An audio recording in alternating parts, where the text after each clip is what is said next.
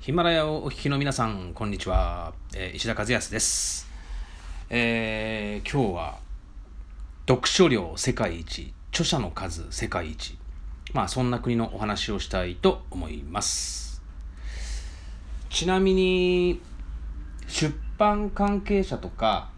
えー本の著者の方とか、まあ、そういった方々にぜひちょっと関心を持っていただきたい、まあ、今日はそういうお話なんですけど、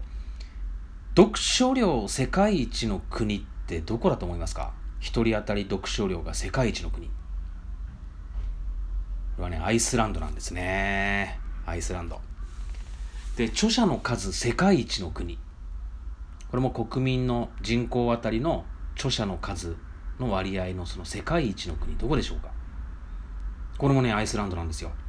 読書量が世界一、著者の数が世界一。これ両方ともアイスランド。えーちなみにアイスランドっていうのは冬場、まあ、極夜というね太陽が昇らない時間のその長い時間っていうのがそういった影響もあって、まあ、とにかく、まあ、たくさん本を読む国民なんですね。えー出版不況とか、まあ、そういったのは全然関係ないんじゃないかなと思います。とにかくアイスランド人はたくさん本を読みます。で、著者の数も世界一っていうのも、これもまたすごい話なんですけど、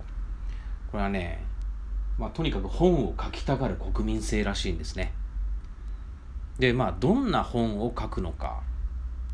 これはね、大体自叙伝なんですって。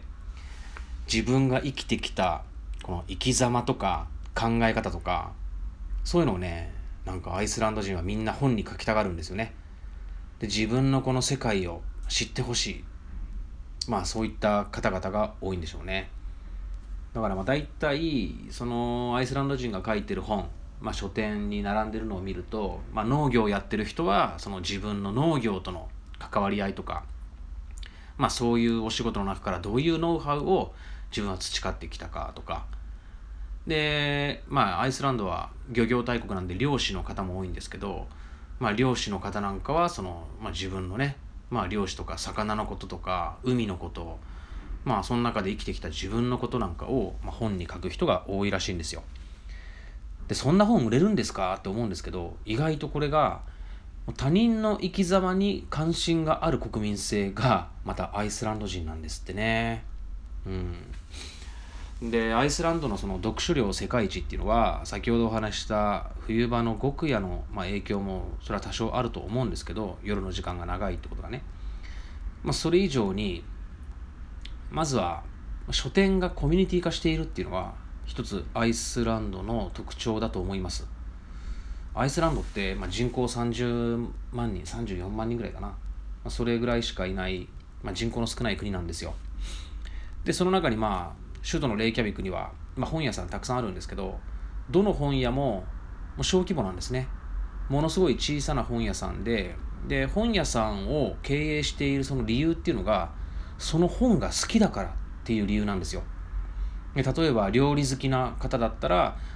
料理の本ばっかりをもう並べた本屋さん。で旅行好きの人だったらそのもう旅行とか旅の本ばかりを並べた本屋さん。でまあ株式投資が好きだったらもう投資の本ばっかり並べてたりとかであとはまあ世界のビジネス書哲学とかそういったのが好きな人はそういった本ばっかりを並べる。本がねもう専門店なんですね。書店が専門店。でもそれに対して日本の本屋さんってどうでしょうね。なんか総合ショップでしょ。まあ雑誌も置いてるし小説も参考書も漫画もビジネス書も。場合によっちゃまあ文房具とかお菓子とか最近あの葉月ルーペとか売ってる本屋さんとかありますけど、まあ、とにかくいろんなものを売る傾向にある。で総合書籍量販店みたいな形の本屋さんが、ま、多いと思いますね。これはその紀ノ国屋とか純駆堂とか丸善とかああいった大規模書店もそうですし、まあ、例えば地方の、まあ、小さな駅前にある小さな書店も、まあ、何かの専門店ではなくて総合書店なんですよね。で専門店になると何が起きるかというとコミュニティ化するんですね。例えばこれアイスランドに行って思ったんですけど旅好きの本屋さん。旅好きの経営者がやっているまあ、旅の本ばかりを集めた本屋さんになると旅好きの人が集まるわけですね。まあ当たり前ですけど。株式投資が大好きでその本ばかりを集めた本屋さんっていうのは投資家がたくさん集まるわけですね。で要は書店がコミュニティ化しているからまあその同じその関心事を持ったグループで盛り上がっちゃうわけですよ。でなんだろう新しい本が出たらその本のお披露目会とかあとはその著者の、まあ、セミナーイベントとか交流会をやったりとかそんなに広くはないんですけどそういった同じ関心事を持った人たちが常日頃集まるそのコミュニティとして書店っていうのは成り立ってるんですねアイスランドは。だから大体書店に併設されてるのがカフェとか雑貨屋さんとか、まあ、そういったのを一緒にやっている、えー、書店オーナーが多いですカフェが多いかななんか書店の隣に小さなカフェスペースを開いてでそこで、まあ、日本でいうとこの読書会とか勉強会みたいな、まあ、そういうものを、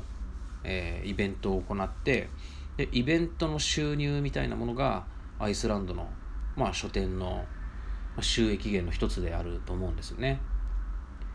でそういった、まあ、書店の、えー、たくさんの、まあ、同じ関心を持った人たちが集まるっていうのがアイスランドの特徴ですしあとは先ほどお話したその著者の数世界一で自分の本を出したがるっていうのはこれアイスランドのその国の特徴として国民一人一人が主役なんですね。みんなが主役。でこれなんでなんでかというとアイスランドの場合まあよく、まあ、言われるのが自己責任。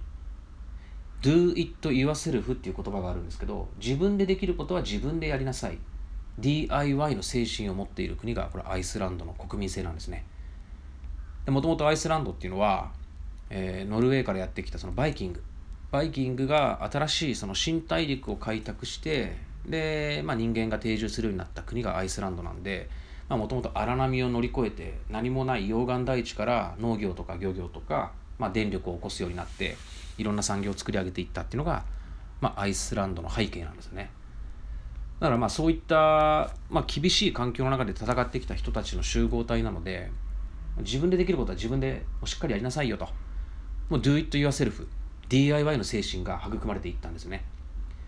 でアイスランドの自己責任に対して日本はどうかというと、まあ、日本はまあ象徴的なのはもう連帯責任というね言葉がある通り。まあとにかく、まあ、みんなで責任を取りましょう企業も学校ももうとにかくもう連帯責任を作りたがるまあ、例えば何かの商談があってでその商談の時にイエスかノーか、まあ、はっきりとした返事を、まあ、返せないような局面が多いんですね日本企業は。でその時に大体出てくる言葉が持ち帰って検討します。持ち帰って検討しますっていうのは、まあ、上司に確認します。上司の倫理、決済を通してから考えますと。まあ、そういった連帯責任。要は自分だけの責任ではなくて会社全体の責任として考えるまあ上司も部下も全部ひっくるめた同じその事業部内での連帯責任として考える、まあ、こういったその仕事の進め方っていうのがまあ日本のやり方なんですねでこういった連帯責任、えー、上司の倫理決済を取るで持ち帰って検討する。こういったことは今、まあ、このものすごい急速に成長するその世界のスピード感の中では非常にこの日本人は遅いと。いろんな国の人から僕も言われてきました。ちょっとがっくりって感じなんですけどね。同じ日本人として。でこういったスピード感を持って自己責任で動く。ってなると、まあ、自己責任は一人一人が主役。連帯責任は一人一人全員が脇役ということなんですね。著者の数をたくさん出していって書店を活性化させるためにはやっぱり一人一人が主役になっていかないといけないなと思うんですね。でそういった一人一人が主役で自分の自助伝を出したい。で周りの人の自助伝を読んでみたい、まあ、そういった、まあ、環境があって読書量世界一。そして著者の数が世界一の国アイスランドは出版不況とは全く関係のないもう書店っていうのが盛り上がってる世界なんですね。これがアイスランドということです。アイスランド視察ツアー、えー、そろそろ締め切りとなります。えー、5月21日から1週間、えー、地球体感アイスランド石田和康で検索してください。今日はこの辺で。